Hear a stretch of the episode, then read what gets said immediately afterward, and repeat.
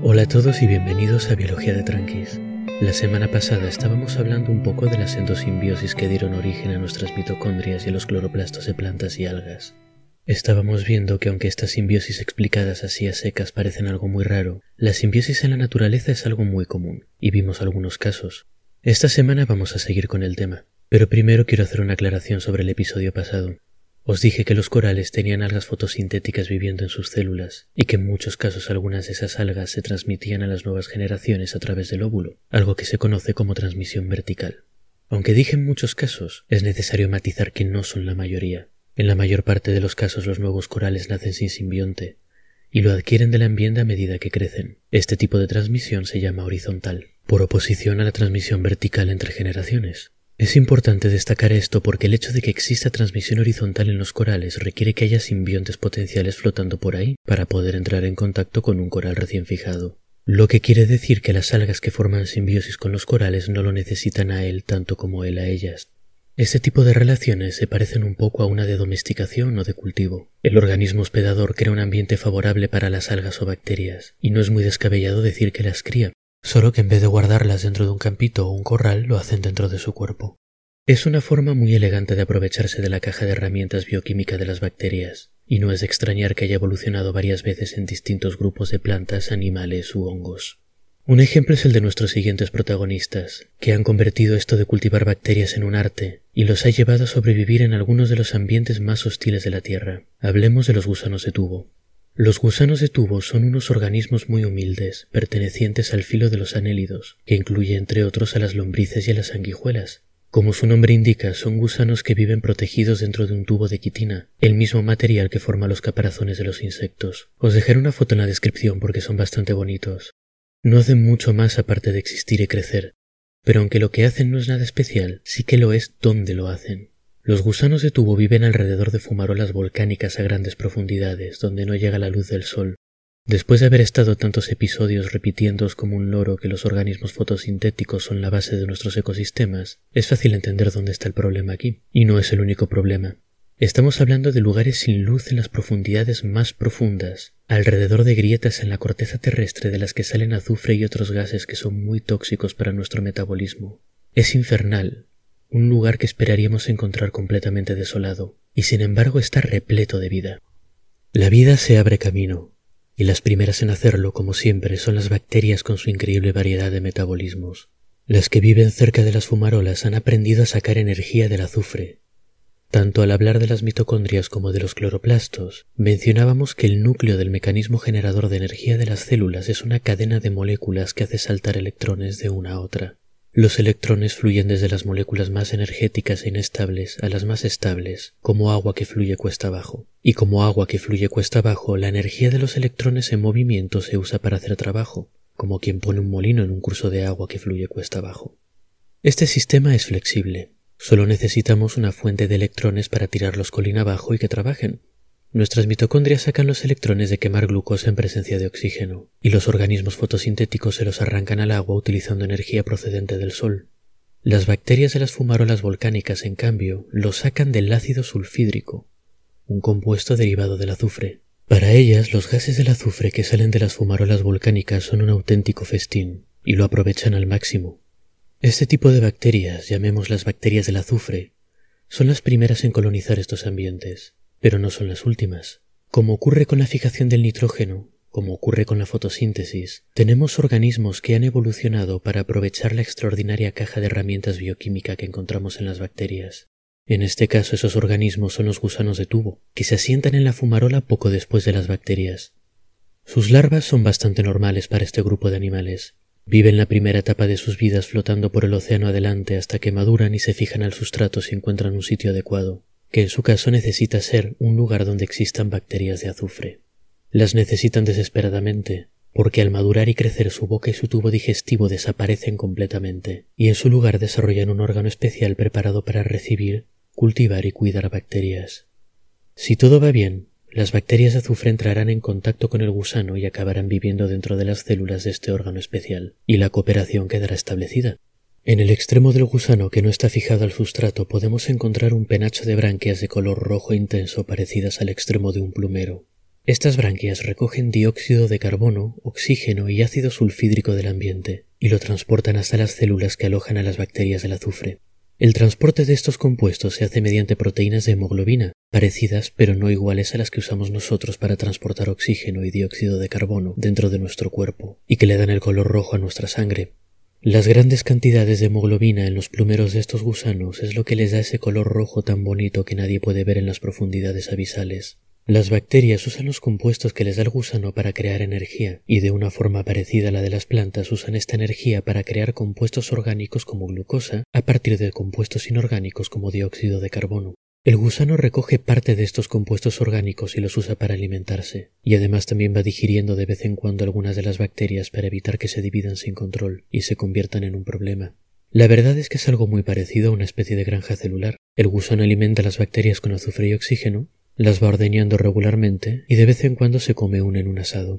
Y estas granjas celulares son muy prósperas. Una vez los gusanos de tubo se asientan en una fumarola y empiezan a criar bacterias, crecen mucho y muy rápido en grupos compactos que pueden tener miles de gusanos por metro cuadrado. Estas formaciones de gusanos forman la base de los ecosistemas de las fumarolas volcánicas. Vienen a cumplir el mismo papel que las plantas en un ecosistema terrestre. Crean grandes cantidades de materia orgánica y la usan para crecer. Y cuando hay suficientes gusanos llegan otros animales que se alimentan de los gusanos, y luego otros animales que se alimentan de los que se alimentan de los gusanos, y así sucesivamente. Los ecosistemas de las fumarolas incluyen muchas de las criaturas que ya estamos acostumbrados a ver en el mar, como peces, cangrejos, almejas, mejillones y hasta pulpos. Esto es una maravilla cuando consideramos el contexto. En las profundidades más profundas del océano, donde todo es frío y oscuro, el alimento escasea y solo sobreviven un puñado de criaturas altamente especializadas, estas fumarolas volcánicas, estos lugares venenosos e infernales, se transforman en auténticos oasis llenos de vida, gracias a la magia bioquímica de las bacterias y a los gusanos que las crían. Pero además este es solo un tipo de gusano de tubo, uno de los primeros que se descubrió en realidad y el que está mejor descrito. Hay más como ellos, pero son muy difíciles de estudiar porque crecen en ambientes muy extremos y difíciles de alcanzar, y el proceso de sacarlos de ahí suele dejarlos en muy mal estado. Pero en los últimos años hemos descubierto más tipos de estos gusanos granjeros, que de la misma forma que uno puede criar cerdos, vacas u ovejas, han evolucionado para criar distintos tipos de bacterias y poder crecer en distintos ambientes. Os voy a hablar un poco de mi favorito, que es Osedax, un gusano de tubo que se ha especializado en colonizar otro tipo de oasis abisal, cadáveres de ballenas. ¿A dónde van las ballenas cuando mueren? Es la típica pregunta rara y no muy relevante que se le ocurre a uno en la ducha. Pero resulta que la respuesta es cuestión de vida o muerte para muchos organismos. En las profundidades del océano hay muy poco alimento. No hay plantas o algas que creen materia orgánica. Así que cuando una ballena muere en océano abierto y su cadáver se hunde en las profundidades es todo un evento. El cadáver de nuestra pobre ballena atrae a todo tipo de vida dispuesta a alimentarse de los restos. Es más, como una ballena es muy grande y en las profundidades no hay tantos carroñeros, un cuerpo de ballena puede tardar una década en descomponerse, y durante todo este tiempo será el centro de su propio ecosistema, un oasis de vida en el abismo. Entre estos organismos está Osedax, cuyas larvas se anclan a los huesos de ballena y crean un sistema de raíces que los va perforando para acceder a los nutrientes de la médula. En algún punto de todo este proceso las bacterias de Osedax lo ayudan a digerir los nutrientes y crecer fuerte y sano, pero todavía no sabemos cómo. Estudiar los detallados procesos bioquímicos que tienen lugar en las raicillas de un gusano anclado al hueso del cadáver de una ballena posado a mil metros de profundidad es un auténtico desafío. Pero los biólogos somos cabezones, así que estoy seguro de que en los próximos años tendremos alguna noticia.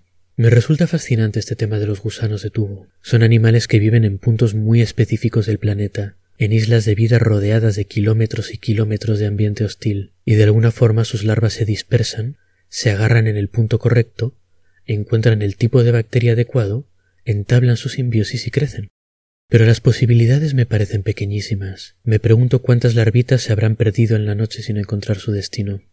Y en este sentido, otra pregunta obvia que me surge es ¿por qué usar transmisión horizontal? Esta parece el tipo de situación en la que vendría muy bien que la larva llevase incorporado su propio paquetito de bacterias simbióticas, ¿verdad? No tengo una respuesta satisfactoria. Pero bueno, una cosa que sí puedo hacer es explicaros por qué la transmisión vertical también tiene sus desventajas, y para eso tenemos que irnos a una rama completamente distinta del árbol de la vida. Los insectos son el filo animal con mayor diversidad y abundancia de organismos que existe. Todos hemos visto alguno alguna vez, por ejemplo, moscas, mariposas, abejas, hormigas, escarabajos, cucarachas, mantis religiosas, etc. Tienen un plan corporal básico muy versátil, que consiste en un cuerpo recubierto de un caparazón o exoesqueleto de quitina, dividido en tres partes, cabeza, tórax y abdomen. Tienen además tres pares de patas, dos pares de alas y un par de antenas, además de una serie de apéndices modificados cerca de la boca que les sirven para procesar comida antes de tragársela. Parte del éxito de los insectos se debe a que este plan básico es altamente adaptable. Patas, alas, antenas y distintas partes del caparazón pueden eliminarse ampliarse, reducirse o cambiar radicalmente de forma para acomodarse a distintas funciones y nichos ecológicos. Las piezas bucales tienen especial importancia, ya que han permitido adaptaciones como los estiletes de los mosquitos, las trompas de las mariposas, las esponjitas de las moscas o las temibles mandíbulas de algunas hormigas soldado. Entre toda esta diversidad, algunos insectos se han adaptado a ganarse la vida perforando plantas y alimentándose de la savia que transporta nutrientes entre las distintas partes de los vegetales. No voy a molestaros mucho con su taxonomía, pero básicamente se dividen en dos grupos amplios, uno que incluye las cigarras, chicharras, saltahojas y familiares, y otro dentro del mismo gran orden de insectos pero un poco alejado, que incluye a criaturas como los pulgones, mosquitas blancas o cotonets. Son criaturas pequeñas que viven vidas sencillas, pero aunque son bichos que no llaman mucho la atención, tienen bastante éxito. Vivir de savia es una gran idea en general. Las plantas son muy abundantes, y la savia es un líquido muy rico en energía, es como vivir enchufado a un grifo de agua con azúcar. Pero como todo, este plan tiene sus inconvenientes. El problema es que los animales tenemos un metabolismo desastroso y somos incapaces de sintetizar todos los aminoácidos que necesitamos, así que necesitamos sacar algunos de ellos de lo que comemos. A estos aminoácidos que no sabemos fabricar se los llama esenciales, y en general no son difíciles de conseguir si nuestra dieta es rica en proteínas, pero es más difícil conseguir aminoácidos esenciales cuando nos alimentamos exclusivamente de plantas, y en el caso de los insectos chupasabias, que se alimentan básicamente de agua con azúcar, es todavía peor. Su dieta es la pesadilla de cualquier nutricionista. Pero ¿sabéis quién sí es capaz de sintetizar aminoácidos esenciales fácilmente? Las bacterias, por supuesto. Las bacterias sirven para todo. Los ancestros de los dos grandes grupos de insectos chupasabias, las cigarras por un lado y los pulgones por el otro, han desarrollado su propia granja de bacterias de forma parecida a los gusanos de tubo. Estas bacterias viven dentro de las células de un órgano especial de estos insectos. El insecto las protege, les proporciona nutrientes en abundancia, y ellas por su parte fabrican los aminoácidos necesarios para suplementar su dieta. La diferencia con los gusanos de tubo es que en el caso de los chupasabias, las bacterias y sus hospedadores son inseparables. No pueden vivir el uno sin el otro. Las bacterias se transmiten de forma vertical, en el óvulo de la madre, de la misma forma que nuestras mitocondrias. Desde hace millones de generaciones esta simbiosis ha permanecido estable, y a medida que los ancestros de los dos grupos fueron divergiendo en distintas especies, sus simbiontes divergieron con ellos. Y aquí es donde llegamos al problema de la transmisión vertical y a la tragedia de los chupasabias. Estas bacterias simbióticas están degenerando, y no de forma controlada como nuestras mitocondrias o los cloroplastos o las cianelas de Paulina la colorida. A medida que han pasado los años han perdido muchos genes vitales, algunos de ellos implicados en la síntesis de aminoácidos esenciales por la que la simbiosis comenzó en primer lugar. No sabemos muy bien por qué ocurre esto. Una hipótesis es que como tan solo unas pocas bacterias pasan a los insectos hijos desde la madre, estas bacterias llevan consigo poca variabilidad genética y pueden llevar incluidas mutaciones perjudiciales que no se pueden limpiar porque no hay bacterias sanas que compitan con las mutadas. Es un poco como criar ovejas pero reproducirlas constantemente entre familiares. Acabaremos con ovejas endogámicas que se nos mueren jóvenes. Pero con respuesta sin ella el problema persiste, y los chupasabias han tenido que ir encontrando soluciones para mantener la simbiosis y no extinguirse. Algunos han hecho un poco como las mitocondrias o Paulina la colorida y han integrado en su núcleo los genes que les faltan a sus bacterias. Lo curioso es que en la mayor parte de los casos estos genes no vienen de su simbionte, sino de otras bacterias distintas que no tienen nada que ver. Y no sabemos muy bien cómo acabaron esos genes integrados en los núcleos de las células del insecto, pero ahí están, otros chupasabias, en cambio, han optado por iniciar simbiosis con otras bacterias para complementar a los genes que les faltaban a su primer simbionte, a veces con más de una, y de alguna forma entre todas las bacterias pues van creando todo lo que el insecto necesita y el insecto les pasa nutrientes. Otros, en cambio, han descartado completamente su primer simbionte, y lo han reemplazado por una nueva bacteria funcional, que también está empezando a degenerar a su vez, así que supongo que en su momento la tendrán que volver a reemplazar lo que sea con tal de parchear desesperadamente las maltrechas rutas metabólicas que mantienen todo el sistema funcionando.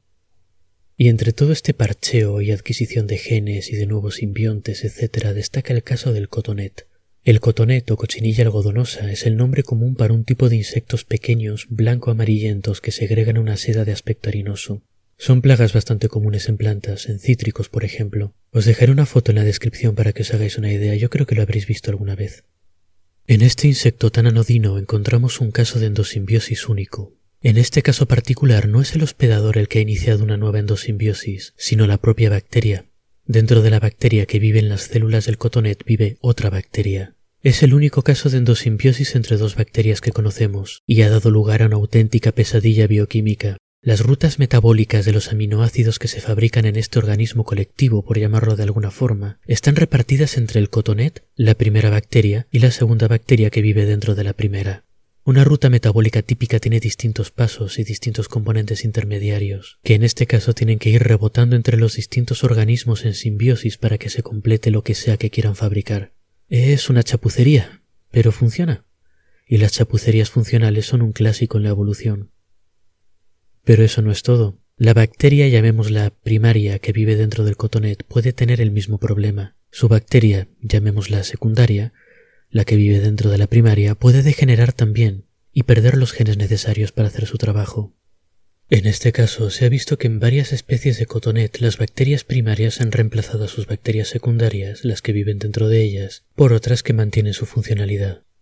Este caso de los chupasabias es muy interesante, porque nos indica que las simbiosis no son necesariamente un matrimonio hasta que la extinción nos separe, sino que pueden ser una situación relativamente fluida en la que los miembros de la asociación van cambiando. O bueno, si uno quiere verlo de forma más pesimista, una situación en la que el hospedador usa y tira sus simbiontes según le conviene. Pero en general asignar valores morales a la evolución no es buena idea. La evolución es un simple juego de azar y matemáticas, repetido a través de incontables generaciones, y aquí nadie está tomando decisiones conscientemente. Además, el caso del cotonete en particular es especialmente interesante. Nos muestra que la endosimbiosis entre dos células sin núcleo, como la que debió ocurrir en su momento entre nuestros ancestros y los de las mitocondrias, es al menos el doble de frecuente de lo que pensamos.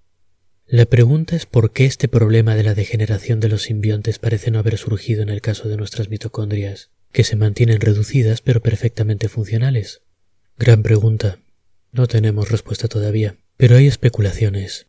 La semana que viene os hablaré de algunas de ellas y charlaré un poco sobre las ideas que van surgiendo a medida que hablamos de este tema tan amplio de la simbiosis, porque hay algunos temas que me gustaría discutir y aclarar. Hasta entonces pues, y espero que hayáis disfrutado del episodio.